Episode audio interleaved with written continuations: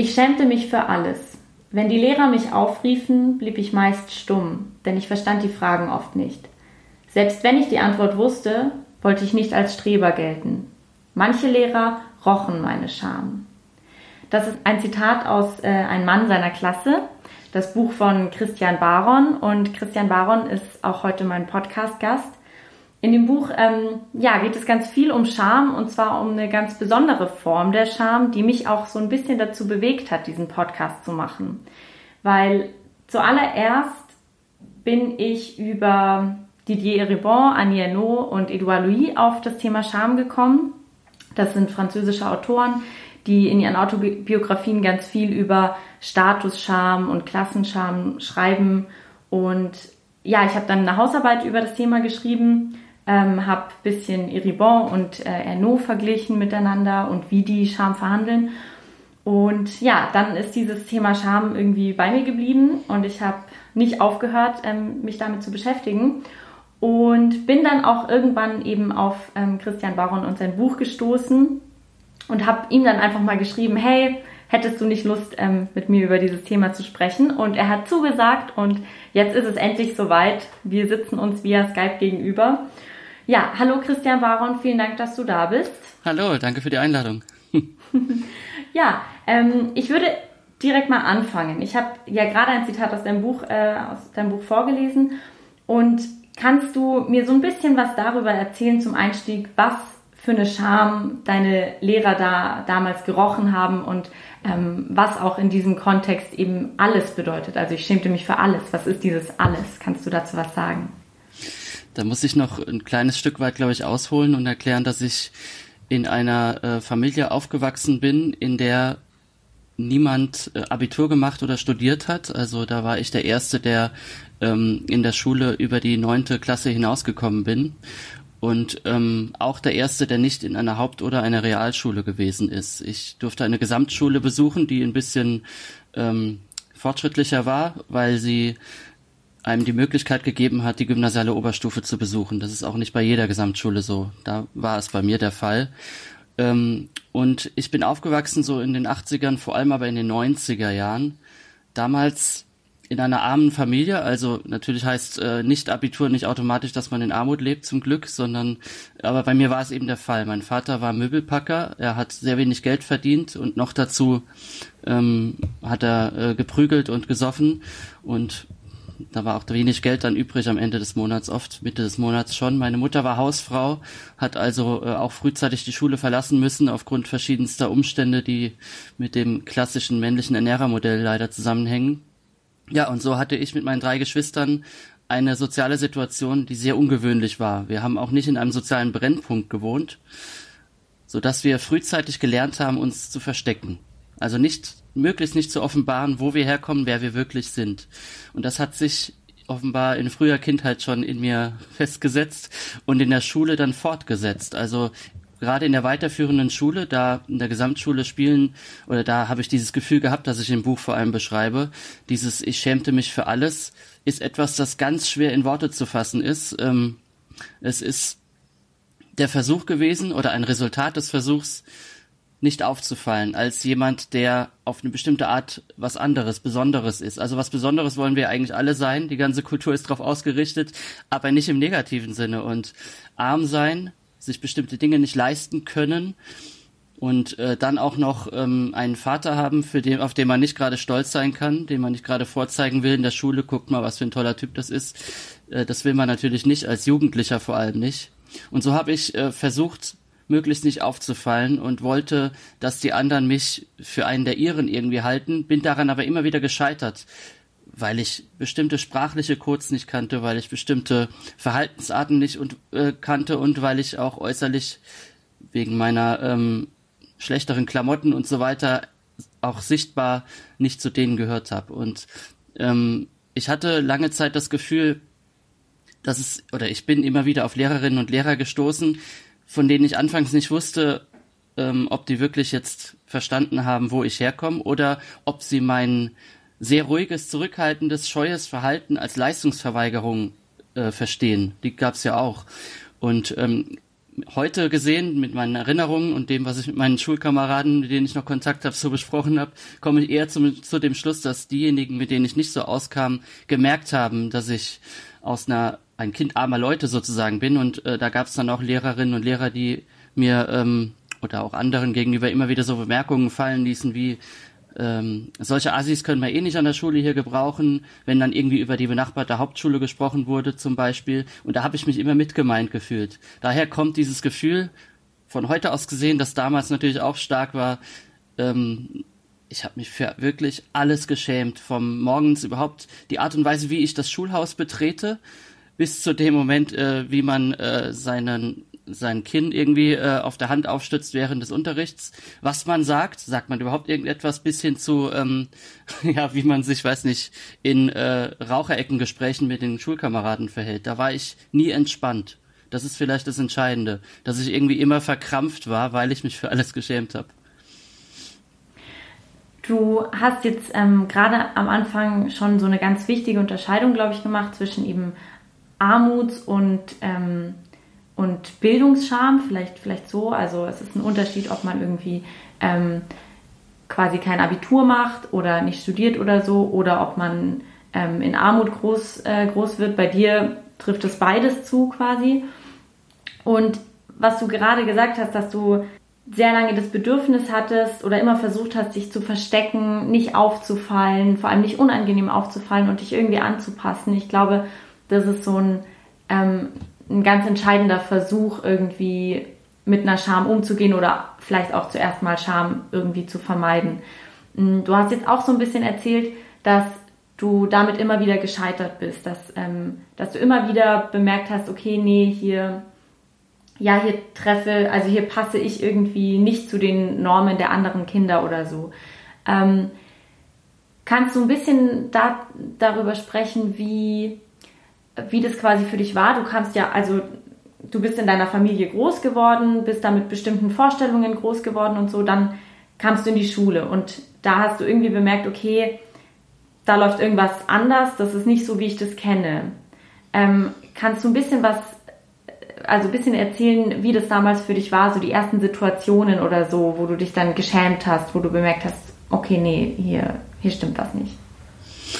Ja, ähm, da muss ich auch wieder bei der Grundschule, glaube ich, erstmal anfangen, weil ich ähm, ich war nicht, ich war nie im Kindergarten, was schon mal ein sehr wichtiger Punkt ist, um zu verstehen, wenn ich jetzt sage, dass ich die Tatsache, dass ich arm bin, bei mir erst nach einigen Jahren in der ersten Schulzeit ähm, bei mir bemerkbar gemacht hat. Die ersten Jahre war mir das nicht so bewusst.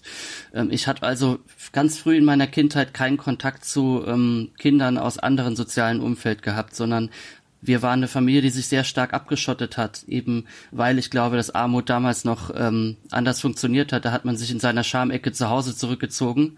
Mit Hartz IV geht das heute nicht mehr, damals ging das noch eher. Und so bin ich dann auch ähm, entsprechend aufgewachsen.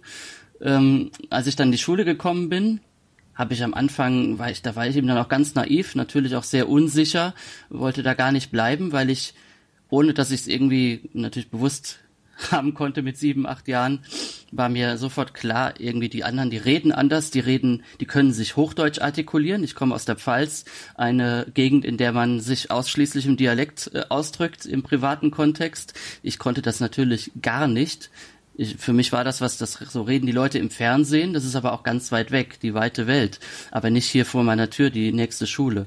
So hat's angefangen eigentlich. Da habe ich zum ersten Mal gemerkt, hoppla, okay, äh, irgendwie bin ich doch ein bisschen anders. Warum können die was, was ich nicht kann? Und das hat sich ganz schleichend über Jahre hinweg dann fortgesetzt, bis ich dann in der dritten, vierten Klasse gewesen bin und ähm, mal bei Schulkameraden oder so eingeladen war und die äh, das Mädchen oder so das dann gefeiert hat, gesagt hat, ah, du musst aufs Klo, da musst du hoch. Und ich denk, äh, jetzt muss ich die Treppe hoch. Wenn man bei mir zu Hause die Treppe hochgeht, ist man bei einer anderen Wohnung. Da kann ich doch jetzt nicht hoch. Die Leute, die verjagen mich doch wieder. Da gab es dann so Alltagsmissverständnisse, bei denen ich ausgelacht wurde. Und das hat dann dazu geführt, dieses Ausgelacht werden, dass ich zum ersten Mal wirklich dieses Gefühl von Klassenscham empfunden habe. Diese Unterscheidung, dass man irgendwie sich nicht nur einfach schämt, wie man es im Alltag ab und zu mal passiert, sondern dass das wirklich richtig wehtut. Und ähm, na klar, mit jedem Schritt des sogenannten Bildungsaufstiegs, den ich dann gemacht habe, Gesamtschule und danach im Studium erst recht, wurde das immer stärker und ja, heute muss ich dann so, wo ich dann Journalist in der Redaktion bin, einer überregionalen Zeitung äh, beim Freitag, muss ich dann natürlich auch sagen, okay, diese Scham werde ich wohl nie los. Die wird wohl immer bleiben. Das hatte ich mich ähm, beim Lesen deines Buches auch irgendwie gefragt, ob, ähm, also ob du sagen würdest, dass du heute diese Scham irgendwie losgeworden bist. Aber ich habe, also das berichten ja irgendwie viele Leute, die ähm, aus einem bestimmten Milieu kommen und dann irgendwie in einem anderen Milieu arbeiten oder dann auch leben später. Ähm, ja, dass sie trotzdem diese, diese Scham irgendwie nicht losgeworden sind und dass sie immer noch Unsicherheiten spüren für Sachen, die eben in der Kindheit dazu geführt haben, dass sie ausgelacht oder ausgegrenzt wurden oder so. Ja, deshalb ähm, finde ich das irgendwie spannend, dass du das sagst, dass auch du quasi deine Scham irgendwie nicht losgeworden bist oder dass sie dich noch begleitet. ja, es vor. gibt ja auch, es gibt ja in der Populärpsychologie, habe ich dann auch vor kurzem erfahren, dieses, diesen Begriff des wie nennt sich das, das, das Münchhausen oder, oder Hochstapler-Syndrom, dass äh, man aus einer anderen sozialen Herkunft, wenn man dann mit Leuten zu tun hat, die ganz andere Erfahrungen haben, immer denkt, oh Gott, scheiße, ich gehöre hier gar nicht hin, der Raum gehört den anderen mehr als mir, von Natur aus, weil die sich so benehmen. Und die dürfen bloß nicht entdecken, dass ich ganz blöd bin und gar nichts kann, denn dann fliege ich hier raus. Also ja, auch, voll. Und da voll. kann man auch nicht mit Vernunft äh, reagieren und sagen, ach, ich weiß ja, dass ich gut ausgebildet bin. Meine Texte, die ich schreibe, kommen ganz gut an. Ich bin ja nicht blöd. Das hat ja, also ist ja, Scham ist ja kein Gefühl, dass man ein- und ausschaltet wie ein, wie ein Lichtschalter. Ne? Das weiß ja jeder eigentlich, weil jeder Mensch irgendwie mit Scham schon mal zu tun hatte. Nur das Spezifische dieser Klassenscham ist dann eben wirklich noch, dass da äh, dieses, ja, dieses so ein Minder, so ein richtig nachhaltiges Minderwertigkeitsgefühl irgendwie in einem wohnt. Das kann man nicht vertreiben. Das wäre die einzige ähm, Gentrifizierung, die mal nötig wäre. Dass man aus seinem eigenen Kopf diese flöte Scham raus, raus gentrifizieren kann. Absolut, absolut. Da stimme ich dir total zu. Ich habe mich so, ich habe mich so ein bisschen gefragt, ähm, als ich über Klassenscham nachgedacht habe, weil bei allen Sachen, die ich dazu gelesen habe und mit allen Leuten, mit denen ich geredet habe, wird irgendwie so klar, dass Klassenscham in einem besonderen Maße verbunden ist mit so einer, mit so familiären Verhältnissen, in denen man irgendwie groß wird. Und auch als ich dein Buch dann gelesen habe, habe ich mich immer wieder gefragt, so, okay, es gibt irgendwie, es gibt deine Scham, es gibt ähm, bestimmt auch die Scham von deinen Geschwistern und es gibt irgendwie die Scham deines Vaters und deiner Mutter und die funktionieren alle ganz unterschiedlich. Das fand ich irgendwie so interessant. Ähm, meinst du, du kannst was dazu sagen, inwiefern die sich voneinander unterschieden haben? Oder ob vielleicht auch ein Familienmitglied, ob du da sagen würdest, okay, nee, das war jetzt, da war vergleichsweise wenig Scham da oder so? Ich glaube, am besten kann ich es explizit machen an meinen Bruder, der ein Jahr älter ist als ich und der mir auch zum Glück den Segen gegeben hat, dass ich äh, ganz viel reden darf, auch äh, über ihn, weil wir ganz viel aufgearbeitet haben, was ja teilweise auch ins Buch geflossen ist. Also er ist, wie gesagt, ein Jahr älter als ich. Ähm, er ist nach der Hauptschule von der Schule abgegangen, obwohl er die Noten gehabt hatte, um in die zehnte Klasse zu gehen. Der damalige Stufenleiter hat ihm nahegelegt, das nicht zu machen, weil er das wohl nicht schaffen würde. Und diese Begegnung mit diesem Lehrer hat ihn nachhaltig geprägt im Sinne von, okay, ich weiß jetzt, was ich nicht kann. Jetzt muss ich nur rauskriegen, was ich kann und das ist schwierig.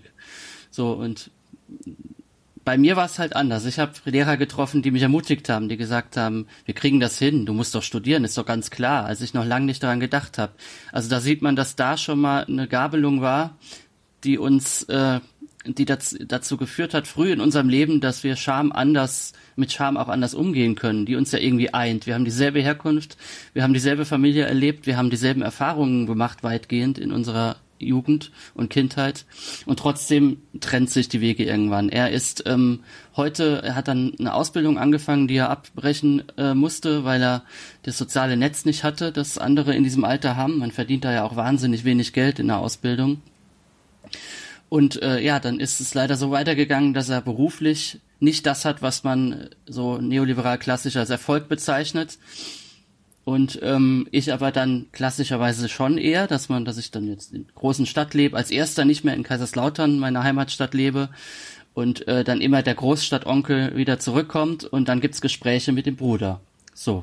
Und da kommt es dann immer wieder vor, dass wir auch ein bisschen aneinander vorbeireden. Also ähm, er wird zum Beispiel nicht, er kann auch, das hat er zugegeben, nicht verstehen, wie meine Klassenscham sich im Alltag auswirkt, warum, warum ich das so empfinde, weil er natürlich den Standpunkt hat, wieso, du gehörst doch jetzt zu denen da, den Groß, Großstadtjournalisten, ähm, wie kannst du dich da noch irgendwie schämen? Das ist ja ganz seltsam und ähm, ich habe auch lange Zeit gebraucht zu verstehen, zum Beispiel, er ist zweifacher Vater, die äh, beiden Kinder, meine Nichten, ähm, entwickeln sich so großartig, das sind so tolle Kinder. Ich ähm, habe da immer ganz große Ehrfurcht davor. Ich habe selber noch keine Kinder und denke immer, dieser Mann ist eigentlich mein Vorbild in dieser Hinsicht. Und dann kommt es aber so vor, dass ich sage, ach komm, äh, wir gehen jetzt noch mal kurz raus spazieren mit dem Hund und so. Und dann sagt mein Bruder sowas wie, es ist neun Uhr abends. Ähm, ich kann doch jetzt nicht mit den Kindern draußen gesehen werden. Das ist doch asozial. Da muss ich mich ja schämen. Das ist dann wiederum etwas, was ich überhaupt nicht verstehen kann. Aber wenn ich dann länger mit meinem Bruder rede, kommt halt raus, so wie ich daran scheitere, immer aufs Neue irgendwie daran scheitere, richtig anzukommen in dem Milieu, in dem ich ja jetzt quasi mich bewege, so scheitert er auch irgendwie daran, anzukommen in dem, was man so als klassisch, äh, nicht bildungsbürgerliches, sondern so ein klassisches bürgerliches Leben, das kleinbürgerliche Leben, wenn man so will. Das hätte er gerne, aber er merkt auch, also er hat es auch von den Bedingungen her weitgehend, er lebt in einer guten Gegend und so, hat eben Frau, zwei Kinder und Hund, äh, die sind leben nicht in Armut oder so.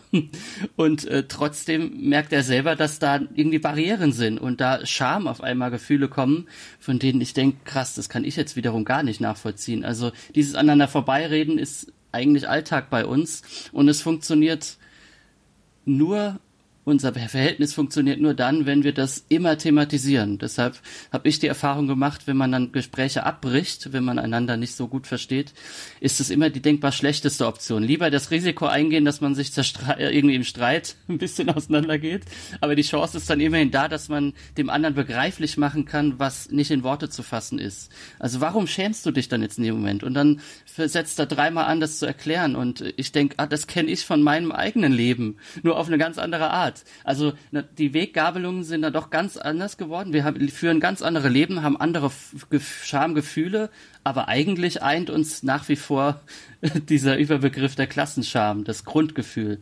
Das ist eine sehr interessante Alltagsbeobachtung, die ich da so in letzter Zeit hatte. Ja, voll. Also das finde ich irgendwie auch ähm, gerade total interessant, dass du da so eine ja, diese Abgabelung zwischen deinem Bruder und dir oder zwischen der Scham deines Bruders und dir äh, irgendwie nochmal bezeichnest. Weil man denkt ja so, ja, okay, Klassenscham, gut, da schämen sich dann irgendwie alle auf dieselbe Art und Weise, aber dass sich das ganz anders äußert und auf ganz, aufgrund von ganz anderen Sachen dann auch irgendwie auftritt, das finde ich, äh, das ich irgendwie auch voll interessant.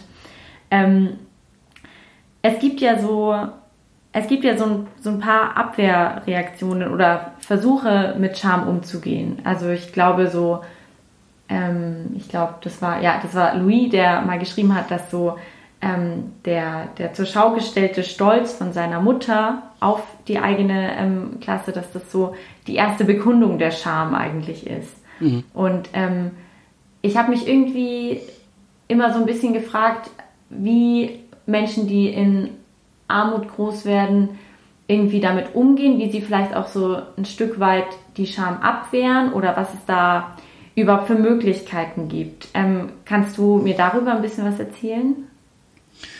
Ja, bei meinem Vater, der ist es so gewesen, ich, ähm, ich kann das nachvollziehen. Also ich habe das auch, diese Stelle von Louis ist mir auch sehr präsent, muss ich sagen, weil ich das auch sehr äh, ja, es hat mir einige Dinge auch klar gemacht in so wenigen Sätzen, ähm, ja. weil ich das kenne genauso. Und ähm, bei meinem Vater war es so, dass er ja Scham auch überdeckt hat, indem er, ähm, und da ist mir zum ersten Mal der Begriff Stolz auch dann eingefallen, indem er so sowas so so einen überkandidelten Stolz auch zur Schau gestellt hat, ähm, der mich als Kind irritiert hat, weil ich ihn nicht einordnen konnte und heute äh, ich mir dann irgendwie versuche, meinen Reim drauf zu machen. Also so so ähm, die Tatsache, dass er ein Working Poor war, also er hat zu wenig Geld verdient und konnte dem Anspruch nicht gerecht werden, seine Familie zu ernähren. Was das musste ein Mann halt machen. Das so hat er das leider gesehen und daraus hat sich bei ihm bestimmt Charme, er hat bestimmt permanent Charme äh, empfunden. und es hat sich bei ihm wenn es eben nicht zu Gewalt geführt hat, was leider häufig genug der Fall war, also in, das dann oft in Aggressionen kanalisiert, dass er zum Beispiel ähm, in der Kneipe aus nichtigstem Anlass Schlägereien angefangen hat, wenn er gegen Studenten beim Kickern verloren hat. Das steht in meinem Buch auch drin und ähm, das habe ich so im Kopf, dass er das immer wieder mal gesagt hat. Ich habe wieder Hackersche gespielt gegen Studenten, so und Heute erst wird mir klar, dass das Studenten, dieser Status Studenten natürlich wichtig ist, wenn man verstehen will, warum er da so ausgerastet ist. Dieses Minderwertigkeitsgefühl, das er da empfunden hat, das äh, hat sich noch verstärkt, indem er dann irgendwie den lockeren und äh, jungen Leuten dagegen gestand, die ähm, bis äh, morgens um drei saufen können und kein, nicht sozial sanktioniert werden, während er, der das Gleiche tut, durchaus sozial sanktioniert wird, wenn er bis drei in der Kneipe ist nachts. Das hat er alles offenbar immer mitbekommen, ist nach Hause äh, oder wenn er sich dort nicht geprügelt hat, dann hat das leider, das ist natürlich eine unverzeihliche Sache, geradezu, dass er das dann zu Hause an Frau und Kindern ausgelassen hat. Das ist die sehr schlimme Variante, wie er ähm, mit Scham umgegangen ist. Und dann gibt's noch eine sehr, ja, eigentlich rührende Variante, dass er das versucht hat, in Stolz umzuwandeln. Mir hat er zum Beispiel, als ich ein kleines Kind äh, war, ähm, mal gesagt, ähm, also da gab es so eine ganz, gibt's, also die habe ich so präsent, dass das werde ich auch nie vergessen. Die prägendste Szene mit meinem Vater, die kommt auch im Buch vor. Äh, er hat mich mal von der Schule abgeholt, als ich mich als Frau verkleidet habe beim Fasching. Und ich dachte schon, der verprügelt mich gleich. Tut er nicht. Dann ist er mit mir händchenhaltend weggegangen. Ich war völlig baff, weil das meinen Erwartungen widersprach. Ich dachte eigentlich, meine Mama holt mich ab.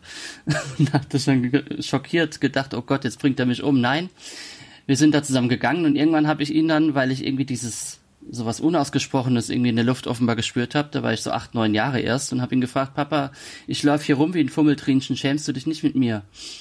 Und dann äh, hat er sich zu mir runtergebeugt äh, und auf Augenhöhe gegangen und hat gesagt, weißt du was, du ist mir doch scheißegal, äh, ob du schwul oder sonst irgendwas wirst, verlier nie deinen Stolz, das ist das Entscheidende. Das ist wichtig, sonst bin ich enttäuscht von dir. Dann kannst du auch alles sein, was du willst. Was deswegen rührend ist, weil er das ja selber nicht, ähm, also er konnte dem selber ja nicht gerecht werden in seinem Leben, weil er auf eine sehr üble Art und Weise ähm, mit seiner Familie umgegangen ist. Und ähm, ich kann es, ich scheitere damit ja auch immer wieder. ne? Also weil, wenn ich das ernst nehmen würde, was mein Vater mir damals gesagt hat, müsste ich jetzt in der Redaktionssitzung sein, äh, jeden Tag und sagen, ey, ich bin hier der Arbeit, das Arbeiterkind, ich habe hier Erfahrungen gemacht, mit denen keiner hier euch hier äh, messen kann und äh, daraus habe ich jetzt ein Selbstbewusstsein und das zeige ich euch jetzt. Es geht aber trotzdem nicht, so sehr ich mir auch sage. Das ist ein äh, ja, das ist so, so ein sehr interessantes Beispiel äh, dafür und ähm, also diese beiden Seiten hatte es bei meinem Vater, sowohl Gewalt als auch Stolz. Ja, ich fand das auch interessant, weil du ja quasi das, das Kapitel ähm, ein Kapitel überschreibst du mit, mit Charme und das nächste ist dann Stolz und da war ich auch so, ah ja, okay, hier wird die, die eigentlich so die übliche ähm, Trennungslinie gezogen, obwohl es ja eben zusammenhängt. Und ähm, auch was du meintest mit dem so, mit dem, mit dem Arbeiterstolz deines Vaters irgendwie, ich glaube, das ist was, was, ähm, was ich so teilweise aus so politischen oder linken Kontexten dann irgendwie kenne, ähm, was aber so entweder macht man das eher ironisch ähm, oder es ist, ähm, es schwingt so ein, immer noch so ein, so ein Klang von so Normverstoß mit. Also so ähm, irgendwie, ich bin Arbeiter und ich bin stolz drauf und ich, ähm, ich, ich muss das betonen, weil es eben gesellschaftlich irgendwie eigentlich sanktioniert wird, so irgendwie so zu sein quasi. Ähm, und ich frage mich, wie das bei dir war. Also ich meine, du bist ja du bist ja irgendwie auch politischer Autor geworden. Also du schreibst politische Texte, dein Buch ist total politisch und so. Ähm, was hat dir so eine, also hat es dir vielleicht geholfen, deine, deine Scham und deine soziale Herkunft in einen bestimmten gesellschaftlichen Kontext zu setzen, um irgendwie damit umzugehen? Weißt du, wie ich meine? Ja, das ist ein interessanter Punkt. Äh, ich muss auch sagen, so genau habe ich darüber noch nicht nachgedacht, aber es jetzt, wo ich drüber nachdenke, da ist bestimmt was dran, weil ähm, ich mich ja, ich habe jetzt ja auch viele Interviews schon zu diesem Buch da geführt und ähm, äh, häufig dann auch darüber gesprochen, wie ich sozusagen den sogenannten Aufstieg gemacht habe und dann auch erklärt, was ich glaube, woran das lag. Und dieses ähm, mit Vernunft und mit Theorie ein bisschen daran zu gehen, hat mir garantiert viel geholfen. Ja, ähm, zum Beispiel erinnere ich mich, dass ich an der Uni in ähm, sehr linken Kon Kreisen, Kontexten im Anfang war und das auch eigentlich bis zum Ende geblieben bin, nur halt dann mit ein bisschen mehr Distanzierung, ähm, weil ich mich äh, da nicht mehr so einbringen konnte aufgrund der Tatsache, dass ich mich da als Arbeiterkind äh, entweder überhöht gefühlt habe in so einem Proletkult-Ding oder halt nicht verstanden gefühlt habe den Ideen bin ich treu geblieben und ich habe eben Anfang ganz viel Marx gelesen. Also es war ja so die Finanzkrisenzeit und so, da hat man, da sind dann die tollen Marx-Lesekreise wieder entstanden. Und ähm, das ist ja dann diese materialistische Philosophie, die dann wirklich alles darauf, also wenn ich dann irgendwie über den Arbeiterstolz meines Vaters nachdenke, ist natürlich erstmal der marxistische Gedanke, ja, äh, alles schön und gut, aber es geht doch darum, das Lohnsystem zu überwinden, nicht irgendwie einen besseren Lohn zu kriegen. Gewerkschaften sind alles scheiße. Irgendwann in meinem Studium bin ich Bourdieu begegnet, äh, den feinen Unterschieden. Und das war meine Rettung, wenn man so will, weil ich so viel darin, äh, ich, das war so ein Wahnsinn, dieses Buch zu lesen, weil ich da so unfassbar viel wiedererkannt habe. Das mag für Frankreich ja geschrieben sein, äh, das nochmal eine ganz andere Klassengesellschaft ist äh, und eine ganz andere Klassentradition hat als Deutschland. Und ähm, hinzu kommt, dass dort ja auch die ähm, die Arbeiterbewegung dort nicht so nachhaltig durch die Nazis zerstört wurde, wie das in Deutschland der Fall ist. dort redet man dann auch noch anders über Klassen und so. Äh, also das war für mich ein, eine Offenbarung und seitdem merke ich, dass das Instrumentarium, das Bourdieu zur Verfügung stellt, auch wenn ich ähm, nicht alles verstehe, was er so äh, geschrieben hat, weil er auch sehr komplizierte Dinge schreibt, aber die Grundbegriffe helfen mir im Alltag wahnsinnig weiter, um mich selbst zu verstehen. Also es ist lustig, äh, andere greifen zur Psychoanalyse oder so, weil sie das sich individuell verstehen wollen. Ich muss mich immer in den Kontext der Gesellschaft setzen und deswegen brauche ich die Soziologie ganz, ganz dringend. Das stimmt schon. Ach, das finde ich voll schön, dass du das sagst, weil ich hatte, also tatsächlich wirklich auch mit Bourdieu, ähm, ich habe damals in meinem zweiten Semester Soziologie oder so, habe ich äh, die männliche Herrschaft gelesen und habe darüber meine aller, allererste Hausarbeit geschrieben. Und ich habe auch ganz, ganz viel nicht verstanden oder dann auch erst Jahre später oder so. Das ist ja so ein, so ein Prozess, der ist ja nie zu Ende. Und da, ähm, da habe ich dann ganz viel über, über, ja, über, Geschlechterverhältnisse ähm, verstanden und darüber, warum ich mich äh, irgendwie als Frau oft schäme und warum das was mit Gesellschaft zu tun hat und so. Deshalb finde ich es äh, spannend, dass du, dass du das ähnlich mit Bourdieu hattest. Und ich glaube, es ist ja auch ein total, also ich finde diesen Umgang mit Scham irgendwie so interessant, wenn man eben so seine eigene Biografie, seine eigenen Gefühle auch irgendwie in diesen gesellschaftlichen Kontext setzt und dann sagt, okay, das kommt ja irgendwo her, das hat ja irgendwas mit irgendwas zu tun. Und da würde ich nochmal, also ich glaube, das ist vielleicht auch so ein ganz großer Unterschied, zumindest wie ich es bisher gelesen habe, zwischen der Scham von deinem, deinem Vater, vielleicht auch deinem Bruder und, äh, und deiner eigenen Scham, dass du die anders in Beziehung, also dass du, dass du ähm, die anders in Beziehung zur Gesellschaft gesetzt hast, irgendwie, als das vielleicht ähm, dein Vater oder dein Bruder gemacht haben.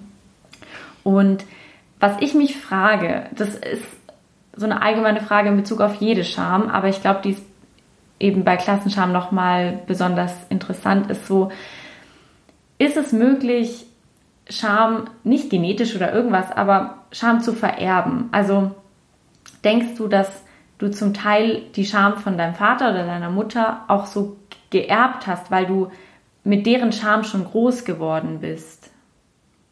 Ja, ähm, wie du sagst, ich glaube nicht, dass es genetisch ist, aber als erlerntes Verhalten äh, glaube ich, dass es sich weitergeben kann. Und da würde ich sagen, in meinem Fall ähm, und vielleicht auch im Falle meines Bruders ist ähm, unsere Mutter da besonders prägend gewesen. Sie hatte, ähm, sie war, sie entsprach eigentlich äh, in keiner Weise den Klischees, die man so generell hat von von Kindern, die in diesen Verhältnissen aufwachsen. Ihr eigener Vater hat auch, äh, er, er war ein Arbeiter, der war Zimmermann, hat also ordentlich verdient. Sie war ein Scheidungskind, die Mutter war Alkoholikerin, ist also auch in schwierigen Verhältnissen aufgewachsen, in einem sozialen Brennpunkt im Gegensatz zu mir. aber sie hat äh, ein, schon ganz früh ein, ein Gespür für Sprache und für, für Lyrik vor allem gehabt. Sie hat Gedichte geschrieben und ist in der Schule dann mal übel von einem Lehrer ähm, ja, verhöhnt worden für das, was sie geschrieben hat. Das hat er als kitschig empfunden. Das war so ein Altnazi. Sie ist äh, in Anfang der 70er Jahre war das. Also da waren halt leider in der BRD äh, noch ganz viele Altnazis irgendwie in den Schulen unterwegs. Der fand es natürlich noch ganz schlimm, dass so ein Kind armer Leute hier meint, sie könnte Poetin sein. Dann noch eine Frau, also in vielfacher Hinsicht schlimm für ihn. Und daran ist sie irgendwie auch, da, da hat für, bei ihr offenbar die Scham eingesetzt, die Klassenscham, weil sie danach auch nicht mehr zu diesen äh, Lyrikgruppen, sie hatte so eine Gruppe von ein paar Leuten mit, die, das war ganz toll, die nannten sich die Waldgeister, das weil die im Pfälzer Wald immer sich getroffen haben, so äh, Club der Toten Dichter mäßig, was ich leider erst im Erwachsenenalter, als meine Mutter lang schon tot war, erfahren habe. Sonst hätte ich da gerne mit ihr nochmal drüber geredet. Aber sie hat da dann irgendwann ähm, sich geschämt. Sie wollte da nicht mehr hin. Und das hat sich in ihr auch festgebissen. Sie war wahnsinnig unsicher und vielleicht ist sie deswegen auch ähm, in die in die Fänge dieses Mannes geraten, der mein Vater war, der die totale Kontrolle über sie ausgeübt hat. Sie war dann wirklich, eben wirklich äh, das Heimchen am Herd, hat weiterhin Gedichte geschrieben heimlich und hat auch versucht, das uns Kindern weiterzugeben. Also sie hat dann auch mir immer wieder Bücher hingeschoben und so, die sie vom Flohmarkt oder aus der Leihbücherei hatte. Und gleichzeitig hat sie sich, hat sie sich aber auch für alles geschämt. Also sie konnte zum Beispiel, wenn wir, wenn bei uns der Strom wieder abgestellt wurde, Mitte des Monats, weil mein Vater die Rechnung mal wieder nicht bezahlt hat, dann wäre es möglich gewesen, also mein Opa hat dann gesagt, ich gebe dir 20 Mark, dann gehst du dahin, dann kriegst du es für eine Woche wieder angestellt. Diesen Weg dorthin, den hat sie nicht gehen können. Sie hat lieber, wir haben uns lieber dann mit Kerzen und so über Wasser gehalten, als dass sie diese ähm, ja, als dass sie wirklich diese Entwürdigung auf sich nimmt, dorthin zu gehen und darum zu betteln, dass man ihr den Strom wieder anstellt. Also ähm, das war ganz tief in ihr ver verankert und ähm, ich glaube, dass sie das auch äh, an uns mit weitergegeben hat. Sie hat äh, mir sozusagen an, so wie mein Vater, auf eine andere Art hat sie mir auch vor allen Dingen als an positiven das Gefühl dafür, dass es wichtig ist, wenn man ein Gefühl für Sprache hat, das auch zu nutzen und sich äh, seiner Gefühle nicht zu schämen und ähm, offensiv damit umzugehen. Das hat sie mir weitergegeben. Also diese große Sensibilität, aber auch die Stärke, die, die, die emotionale Stärke, die daraus ja erwächst. Nicht im Sinne von jetzt so äh, uralten Nackenbeißer-Filmen, wo dann die Frau schmachtend dahin äh, fällt und äh, vom Mann aufgefangen werden muss, sondern nee, selber schon irgendwie aktiv sein, sich als aktive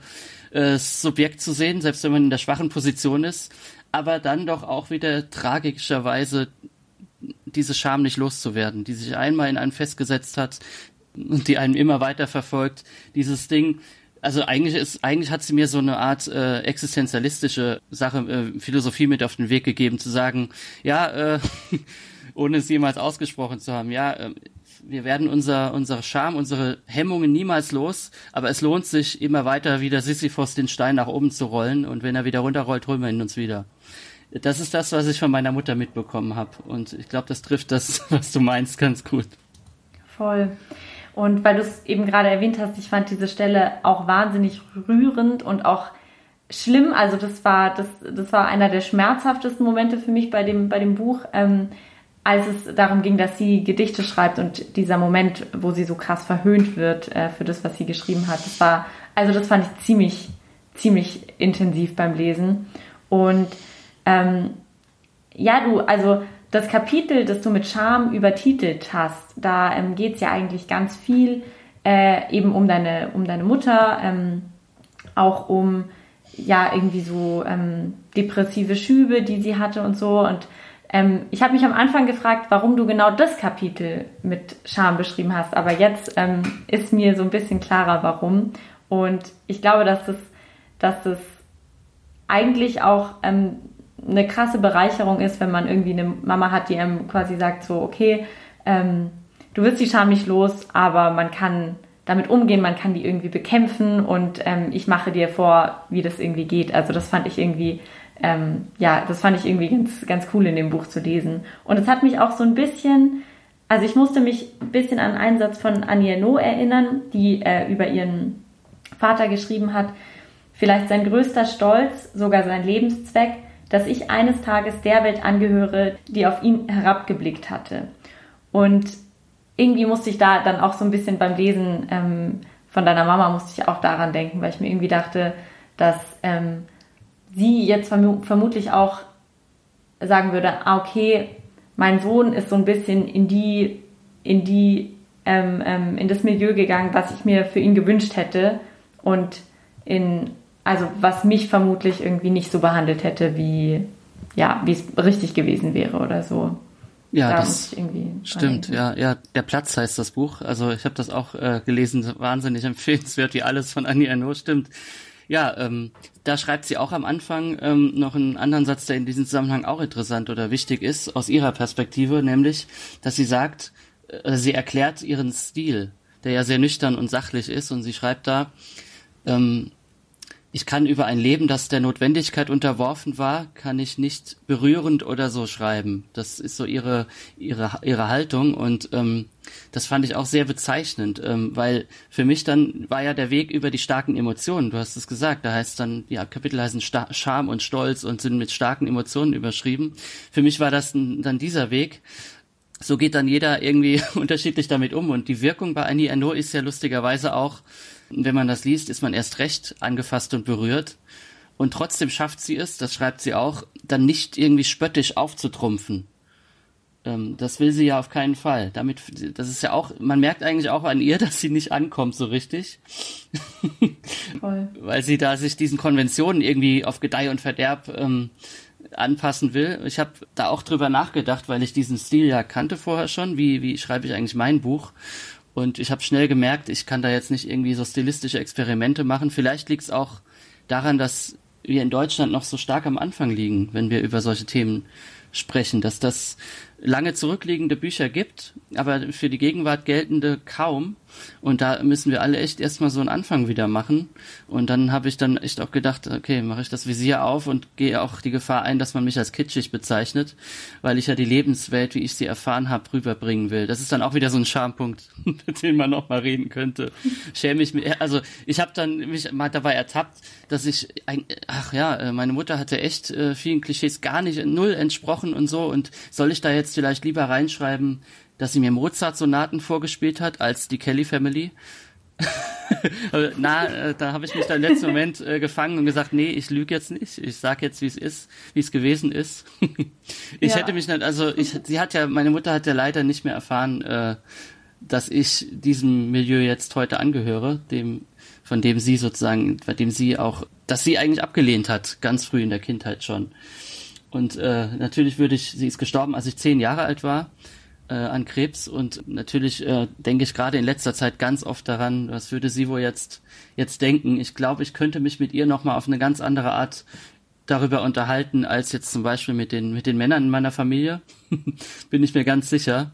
Das fehlt mir natürlich sehr, weil das eine Perspektive ist, die ich wahnsinnig gern noch mal hätte. Und ein bisschen ersetzt mir das dann schon auch die, die Lektüre von der Bücher von Annie Ernaux. Sie hat ja auch ihre Mutter porträtiert jetzt in dem Buch, das letztes Jahr erschienen ist, eine Frau. Also genauso, genauso ein Wahnsinn ist das. Ähm, also wo ich meine Mutter irgendwie auch wiedererkenne, obwohl sie eine ganz andere Generation ist. Da schreibt Annie Ernaux auch, dass ihre Mutter zum Beispiel sich immer erst die Hände gewaschen hat, bevor sie ein Buch anfassen konnte. Also ein völlig verrückt äh, Wahnsinn, wo ich denke, ja, das ist das Verhältnis, das auch meine, meine Mutter zu dieser sogenannten Hochkultur hatte. So eine irgendwie, also schöne, aber doch auch wieder äh, falsche Ehrfurcht hatte und die ja auch dann einem Steine in den Weg legt, weil das auch mit Scham zu tun hat wieder. ja, total, total. Und ja, auch das, ähm, dass deine Mutter dir quasi ein, ein äh, Buch zum Geburtstag ähm, geschenkt hat und es ihr größter Wunsch einfach war, dass du dieses Buch liest. Das fand ich auch so. Also da habe ich mich zum Beispiel an, an meinen Opa erinnert ähm, gefühlt, der ähm, eben also sich quasi auch, äh, also der aus so einfachen Verhältnissen kam oder so und dann irgendwie ähm, studiert hat als erster in seiner Familie und so und der dessen größtes Bedürfnis war es einfach, dass ich ganz, ganz viel lese. Und der hat mir immer vorgelesen und hat mir Bücher geschenkt und so. Und das war auch irgendwie so ein, ja, so ein Moment, den ich irgendwie schön, aber auch interessant fand, weil, ja, du sagst es, ähm, es geht da ganz viel um Ehr Ehrfurcht, die man gegenüber diesen Büchern und gegenüber diesem Geschriebenen hat und so. weil man sich auch nicht so, also man fühlt sich nicht so ganz heimisch damit. Sonst würde man dieses Buch vermutlich beflecken und beschmutzen und mit ins Bett nehmen und so, aber man spürt noch so eine Distanz, glaube ich. Absolut, und, ja. Und da ja. hat uns Bourdieu ja auch wieder viel zu sagen, weil er ja sagt, ähm, etwas, das man auch immer, ich weiß nicht, ob du das auch so erfahren hast, dass man das immer sehr mühsam erstmal erklären muss, ähm, warum man diese Probleme hat. Also in der Redaktionskonferenz war es am Anfang dann auch immer wieder so, dass Leute, selbst die, die meinen Hintergrund kannten, dann gesagt haben, was bist du denn so still? Äh, trau dich, doch, sag doch mal mehr, du schreibst doch immer so schlaue Sachen und so. Und dann habe ich, musste ich damit immer anfangen, dass es einen Unterschied macht, ob man in einem Haus voller Bücher aufgewachsen ist, dass man spielerisch sozusagen das akademische, ähm, dieses akademische Gehabe auch spielerisch gekannt hat schon als Kind, oder ob man sich das mühsam als junger Erwachsener wie so eine Fremdsprache aneignen muss.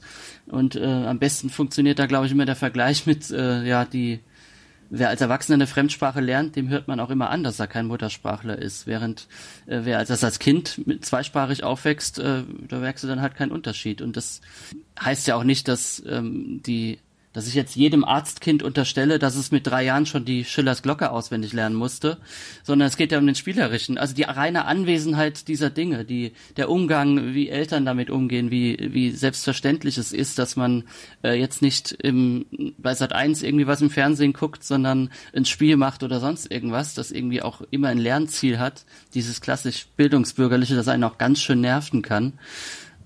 Das ist ja der entscheidende Unterschied und äh, das irgendwie ist manchmal auch, äh, es ist wieder diese Sisyphus-Arbeit, man muss es immer wieder auf neue erklären, sich selber erklären. Wir stehen ja auch irgendwie immer unter so einem Rechtfertigungsdruck.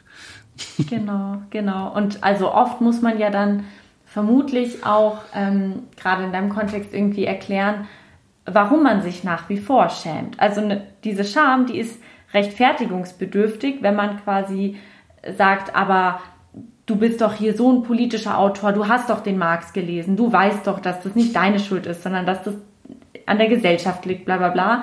Und ja, man muss dann irgendwie erklären, warum es trotzdem nicht leicht ist, einfach so irgendwie Sachen zu schreiben oder zu sagen oder sich zu melden. Also ich kenne das nur im Kontext von so Universität und da als Frau irgendwie zu sein, wo ich irgendwie ja auch nach wie vor Probleme habe, in einem Raum voller Männer irgendwie äh, zu sprechen oder so, weil ich mir halt denke, also oder weil ich damit groß geworden bin, dass halt im Zweifel Männer Recht haben und dass im Zweifel halt Frauen dann eher mal unterbrochen werden oder so.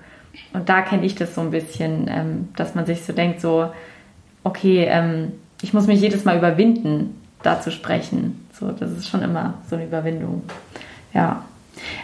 Eine Sache, die mich noch interessiert, weil ich sie mir auch irgendwie äh, beim Lesen musste ich an der Stelle irgendwie länger hängen.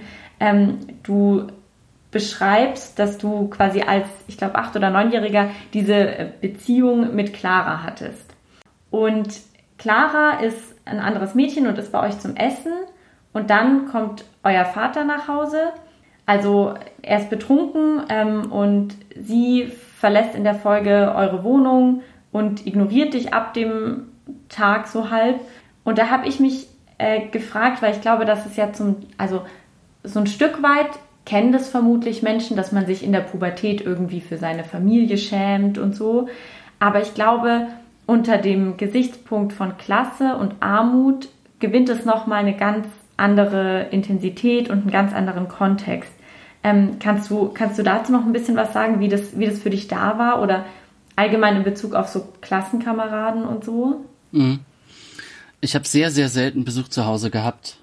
Ähm, das war gar nicht mal, weil meine Eltern es verboten haben, überhaupt nicht. Ich selber wollte das nicht so. Ähm, natürlich habe ich das dann auch nicht irgendwie mir damals schon mit Charme erklärt, aber das war wohl der Grund. Und diese Szene ähm, eben damals mit mit mit der äh, Clara, ich habe ich habe alle Namen außer meinen eigenen geändert, auch zum Schutz der Leute.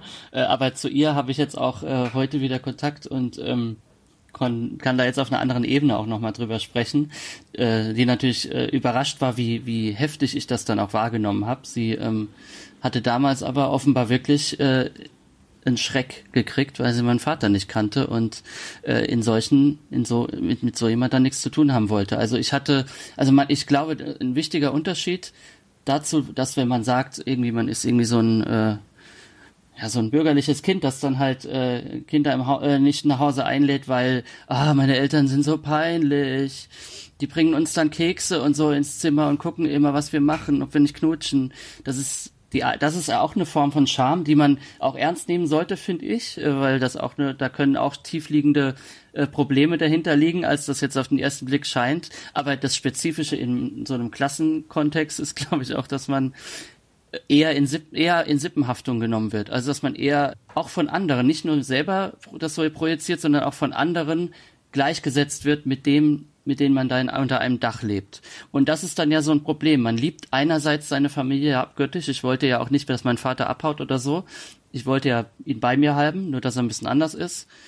Aber auf der anderen Seite wird man dazu gedrängt, sich dann nochmal abzugrenzen. Ich glaube, dass das äh, in so einem Kontext einer bestimmten sozialen Klasse nochmal einen Unterschied macht.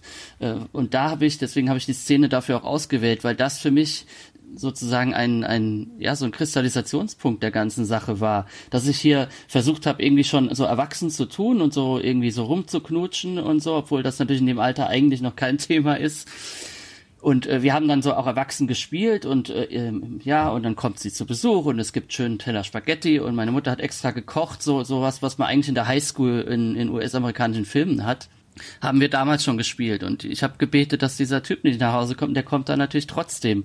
Und in dem Moment habe ich natürlich dann einfach dieses dieses Gefühl gehabt, ich bin mit diesem Mann verschmolzen für mein Leben. ich werde den nicht nicht das wird es geht nicht anders. Ich werde wahrscheinlich dann irgendwie äh, ein Mädchen von Anfang an einweihen müssen, wenn ich mal eins habe in Zukunft, dass ich hier so einen Säufer zu Hause habe und äh, deswegen nicht mit. Aber das hätte ich wahrscheinlich trotzdem nicht gesagt.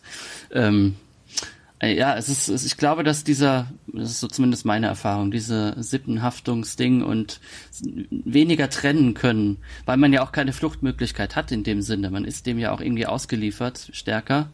Ich könnte jetzt ja auch nicht mich aufs Internat äh, bringen lassen oder so, außer in ein Kinderheim und da will ja keiner hin, zu, aus, aus Gründen.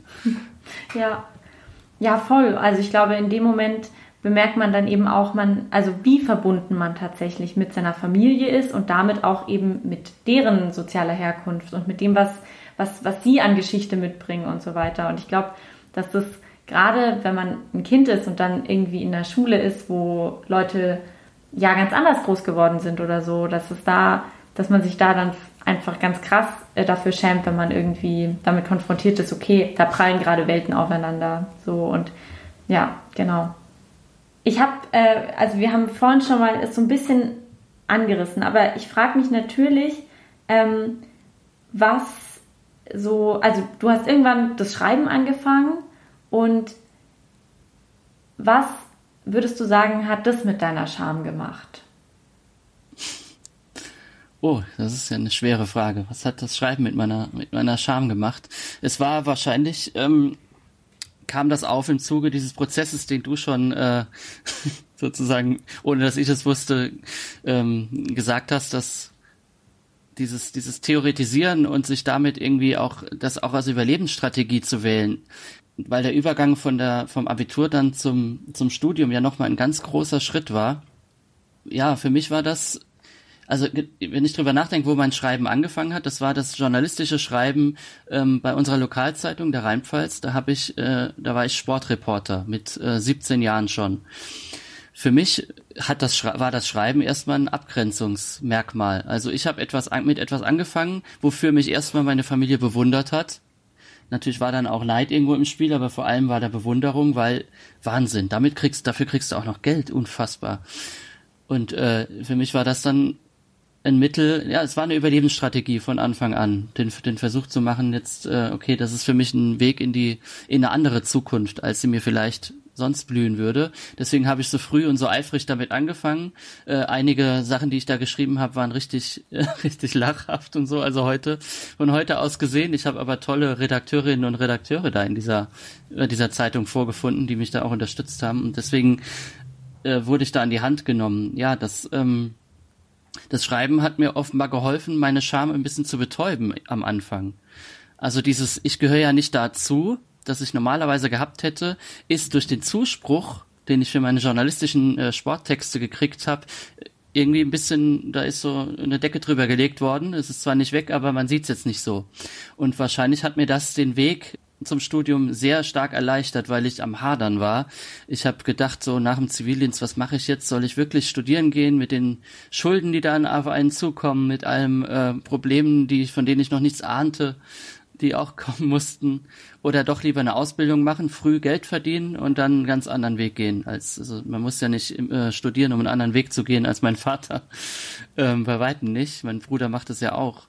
Und ähm, ja, dann habe ich wahrscheinlich war ja, das ist toll, dass du das interessant, dass du das sagst, weil ich darüber auch noch nicht nachgedacht habe. so will ich das jetzt so das langsame Verfertigen der Gedanken beim Reden bringt mich dazu zu sagen, äh, da hast du wieder einen starken Punkt gemacht, weil offenbar äh, hat das hat das meine Scham verdeckt und das war ja ist ja wichtig wie stark Klassenscham sich bei solchen sensiblen Übergängen auswirken kann. Das, äh, das merke ich ja auch heute noch. Also als es dann darum ging, nach dem Studium, welchen Beruf wähle ich. Ich meine, der Journalismus war damals vor fünf, sechs Jahren schon sehr prekär, als ich angefangen habe. Und das ist dann auch nochmal eine Entscheidung, die man erstmal treffen muss. Und wahrscheinlich irgendwie immer weiter schreiben und schreiben und jetzt das sich beschäftigen mit der eigenen Familiengeschichte und der eigenen Herkunft ja, äh, hilft mir da, glaube ich, auch nochmal. Ich würde nicht sagen, dass es irgendwie so eine Psychotherapie ersetzt oder sowas, aber es hilft mir, mal nicht an bestimmte Dinge zu denken und das ist wahnsinnig wichtig für, für zum Überleben in dieser ganzen äh, neuen sozialen Welt. Voll. Ja, ich habe jetzt ein bisschen Angst, dass ich dir irgendwelche äh, Sachen in den Mund leg, so halb. Ich hoffe, so Nee, nee, also das, das würde ich dann schon sagen. Also, okay. glaub, also so selbstbewusst bin ich dann. Da würde ich mich nicht schämen. Sehr gut. Ja, weil ich, also tatsächlich war irgendwie so damals diese anfangs erwähnte Hausarbeit, die ich da ähm, geschrieben habe über Scham. Ähm, da war so ein bisschen, am Schluss bin ich drauf gekommen, okay, Ernaud zum Beispiel, die schreibt ja explizit, okay, das, das Schreiben, das hilft nicht beim Schamüberwinden. Man schreibt es auf und man schämt sich trotzdem, aber es hilft damit umzugehen und es hilft es irgendwie so ein bisschen anzunehmen, okay, die Scham ist halt da. Und deshalb finde ich es irgendwie gut, dass du jetzt auch gerade gesagt hast, so, so, das Schreiben hilft dabei, die Scham ein bisschen zu betäuben und mal weniger präsent sein zu lassen und irgendwie auch zu bemerken, dass es auch andere Sachen abseits der Scham gibt. Deshalb finde ich das, ja, finde ich irgendwie sehr gut. Und ja, ich frage mich halt natürlich so, ähm, ob du noch so eine Einschätzung hast, was man, also weil wir haben jetzt ganz viel über so den individuellen Umgang mit Scham ähm, geredet und so, aber ob du auch sagen würdest, es gibt auf gesellschaftlicher Ebene Sachen, die man gegen Klassenscham und ähm, ja auch klassenbasierter Stigmatisierung oder so, die man dagegen, äh, was man dagegen tun kann. Ja, äh, es ist natürlich gibt's da gibt's da Wege, also die naheliegenden, aber schwer zu realisierenden äh, liegen natürlich auf der Hand. Das ist die Tatsache, dass man ähm, beispielsweise den, den Status der Erwerbslosigkeit, der, der ja auch ein Grund für eine Klassenscham ist für ganz viele Menschen, ähm, dass man den erstmal entstigmatisieren muss. Das ist das, also dieses Stigma, das damit verbunden ist, eine sogenannte niedrige sozialen Klasse anzugehören oder sogar dann eben erwerbslos zu sein oder wenig Geld zu verdienen.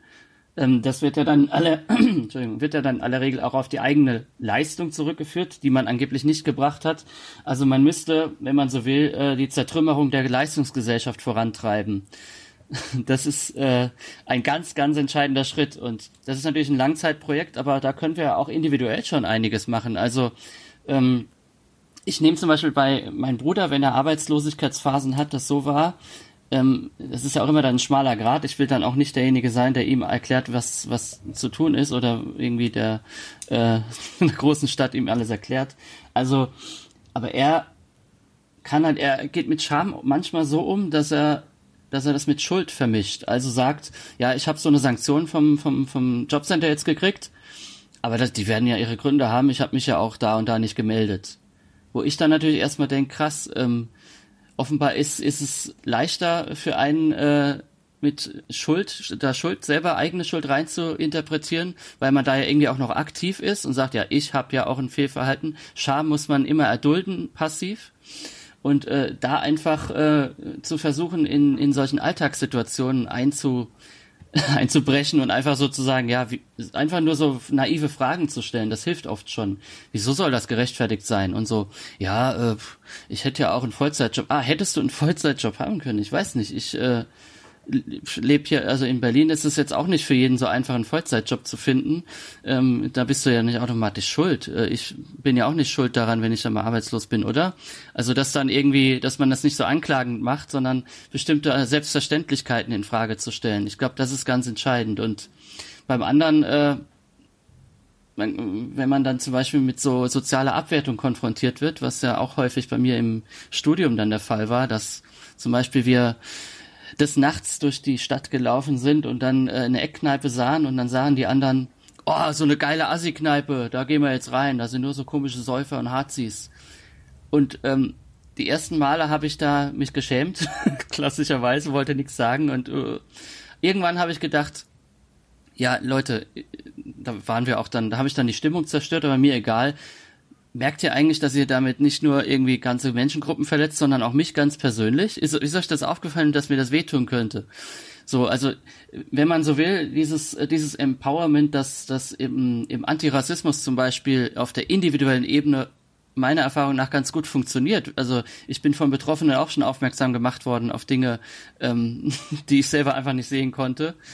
Und das müsste man auch auf dieser Klassenebene im, im Alltag machen. Das Strukturelle ist halt äh, schwerer zu machen. Es ist genauso notwendig, aber wir können, glaube ich, auch in unserem Alltag dann mal Leute darauf aufmerksam machen, dass sie vielleicht ihren verächtlichen Blick, den sie vielleicht gar nicht bewusst haben, es gibt ja unbewussten Rassismus, so wie es eben auch unbewusste Klassendiskriminierung gibt, ähm, einfach mal mit den Leuten dann reden und äh, irgendwie das ja, den Mut aufbringen, das ist das Entscheidende. Ich glaube, ähm, das kann man auch nur trainieren. Das kann man nicht von Leuten verlangen, aber man kann darauf hoffen, dass, dass, dass es irgendwann mal klappt. Bei mir geht das mittlerweile ab und zu, habe ich gemerkt.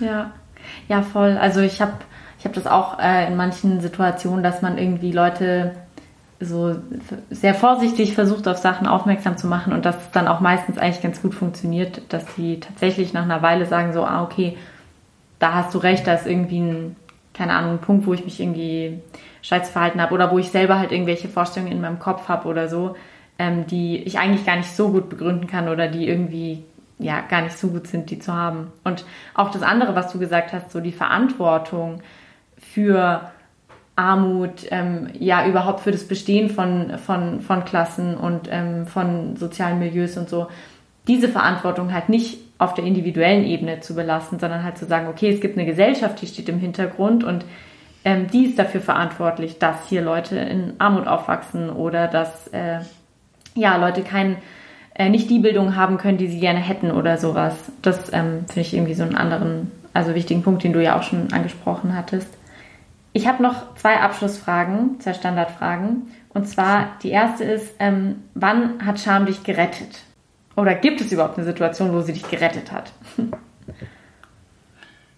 Mir fällt eine, eine ganz konkrete Situation ein, ähm, in der Scham dazu geführt hat, dass ich meine eigene Arroganz ein bisschen äh, zurückstellen konnte, die sich ja auch eingestellt hat im Laufe meines äh, jungen Lebens als Student, der voll die Peilung hat, weil er Marx gelesen hat und Bourdieu. Ähm, ich bin ich habe den Kontakt zu meiner Familie halt nie verloren. Das war mir immer wahnsinnig wichtig. Ich habe 100 Kilometer entfernt von Kaiserslautern studiert in Trier und bin dann auch äh, mindestens jedes zweite Wochenende habe ich meine Familie besucht. So und mir ist im Laufe der Jahre immer häufiger aufgefallen eine Sache, die mich tierisch genervt hat über Jahre hinweg, nämlich bei meinem Bruder jetzt wieder. da läuft den ganzen Tag der Fernseher. Wenn ich zu Besuch bin, der Fernseher läuft immer. Und äh, wenn man sich mal unterhalten will, dann wird der Fernseher nicht ausgeschaltet, sondern auf stumm geschaltet. Und das hat mich immer so angekotzt. Ich dachte, wozu muss dieses Drecksding da jetzt laufen permanent? Es stört mich auch, weil ich kein Multitasker bin und ich will hier keine, äh, will hier nicht hibbelig werden. Und äh, irgendwann ist mir dann aufgegangen, ähm, oder äh, auch im Gespräch mit meinem Bruder, weil ich das angesprochen habe. Er hat es nicht so formuliert, aber er hat es mir dann doch irgendwie begreiflich gemacht. Dieser Fernseher ist für jemand wie ihn, der nicht in Urlaub fahren kann, der nicht der quasi auch eingesperrt ist irgendwo, der wahnsinnig viele äh, Begrenzungen erfährt, der keine Teilhabe an dieser Gesellschaft wirklich hat, weil diese Gesellschaft ihn eben systematisch davon abhält, wenn er nur Hilfsarbeiter ist oder oder sogenannt oder nur Hartz-IV-Empfänger. Das ist ein Nabel, eine Nabelschnur in die Welt da draußen. Und diese Nabelschnur soll nicht abgeschnitten werden, die darf nicht abgeschnitten werden. Deshalb ähm, ist es auch, wenn dann jemand abends beim Fernsehen einschläft, wird er dann auch nicht ausgeschaltet nachts oder so. Das ist wichtig. Und da habe ich dann meinen eigenen Dünkel, ich habe mich in dem Moment geschämt, weil ich, weil er meinen eigenen Dünkel entlarvt hat. Und da, das war auch vor, also relativ früh in meinem Studium, wo dann irgendwann so ein Umdenken eingesetzt hat bei mir. Also da hat, würde ich sagen, hat Scham mich gerettet, weil ich dann äh, seitdem auch einen äh, anderen Blick auf, auf äh, die die Entfremdung habe, die wir als Familie voneinander ja auch erfahren. Und ähm, ja, genau. Das fällt mir jetzt so spontan ein, wenn, wenn du fragst, ja. diese schwer, äh, weil du sagst Standardfrage, das ist ja wahnsinnig schwer. Wann hat Scham dich gerettet? Aber ja, die hat auch positive Wirkungen. Ja, ja ich, wenn genau. ich daran denke, schäme ich mich jetzt schon wieder so, aber ähm, ich habe es überwunden, dieses, äh, dieses arrogante Herabblicken, weil ich einen Blick dafür habe jetzt, okay, du hast es mir verständlich gemacht und äh, das, das freut mich. Diese, wenn ich dieses ja. Scham jetzt empfinde, freue ich mich parallel. Voll, also und ähm, das ist ja auch so, das ist ja irgendwie auch das, warum ich diese Frage immer stelle, um halt ähm, zu sagen, dass es ja auch gut ist, dass wir alle ein Schamempfinden haben, weil es irgendwie ermöglicht, dass wir uns kollektiv über bestimmte Vorstellungen einigen und so und dann auch irgendwie sagen, okay, nee, wir finden es jetzt alle scheiße, bestimmte Verhaltensweisen zu stigmatisieren oder so und ähm, wenn wir das machen, dann schämen wir uns dafür. Das finde ich dann wieder so, ein, so einen guten Move der Scham quasi. ähm, und die letzte Frage, über welche Schamthemen äh, würdest du gerne mehr sprechen, mehr erfahren? oh, welche spezielle Schamerfahrungen mhm. meinst du jetzt? Genau, also oder irgendwelche, ja, irgendwelche Themen, die vielleicht schambehaftet sind, über die man nicht so viel weiß. Naja, natürlich äh, ist da das Thema der verschiedensten sexuellen Vorlieben, über die man immer noch sehr wenig redet. Eines, das mich wahnsinnig interessiert, weil das ja auch, man denkt immer, oh Gott, äh, alles ist so enttabuisiert, das stimmt ja überhaupt nicht. Das ist der eine Punkt, also sozusagen das äh, lebensbejahendste, was es im Leben nur geben kann. Auf der anderen Seite aber auch das, was uns allen bevorsteht, ist ein Thema, das mich sehr stark beschäftigt, schon seit meiner Kindheit aus biografischen Gründen ja auch. Das ist das Thema Tod und vor allen Dingen das Thema Sterben. Das finde ich ist gerade in dieser Corona-Zeit etwas, bei dem man bemerkt, dass darüber diese Gesellschaft viel zu wenig redet, weil es eben auch äh, irgendwo auch schambehaftet ist. Ähm, wenn man also wenn wir jetzt U-Bahn fahren oder in die in den Zug steigen oder so in den Bus, dann werden wir mit unserer eigenen Sterblichkeit ja allein schon dadurch konfrontiert, dass wir diesen Mundschutz tragen müssen, damit wir uns nicht alle anstecken gegenseitig. Und das wäre doch sollte eigentlich ein Anlass sein, mal wirklich darüber zu reden. Auch diese schockierenden Bilder von den Intensivstationen und so. Warum schockiert uns das so? Weil wir weil wir zu wenig darüber reden. Und äh, das ist auch das, diese beiden Dinge würde ich mich sehr freuen. demnächst als, ich bin ja jetzt sowieso Stammhörer des Podcasts schon, weil ich die bisherigen Folgen so toll finde. Und äh, da freue ich mich drauf, wenn du dazu auch was machst. Ja, voll. Das ist ehrlich gesagt, äh, beide Themen sind in Planung schon. Ich habe auch erst gestern zu Freundinnen von mir gesagt, so, irgendwie, ich will da mal eine komplette Reihe einfach nur über so Scham in Bezug auf sexuelle Themen also einerseits Sexualitäten, andererseits auch eben sexuelle Vorlieben und sowas, ähm, einfach nur mal da zu machen. Das finde ich mal richtig interessant. Und ähm, ja, also auch dieses Thema mit dem, mit dem Tod und Sterben, dazu habe ich schon so ein bisschen was gelesen und ähm, bin da am Folgen konzipieren auf jeden Fall. Großartig, super. Sehr gut. Ja, cool. Ähm, ich bedanke mich ganz, ganz herzlich bei dir für dieses Gespräch. Es hat mir richtig viel Spaß gemacht. Also, oder Spaß, es ist natürlich kein schönes Thema, aber es war richtig schön, mit dir darüber zu reden. Und ja, ähm, vielen Dank einfach, dass du dir die Zeit genommen hast. Ja, mich hat das auch echt wahnsinnig gefreut. Hat wirklich auch in dem Sinne Spaß gemacht. Dankeschön.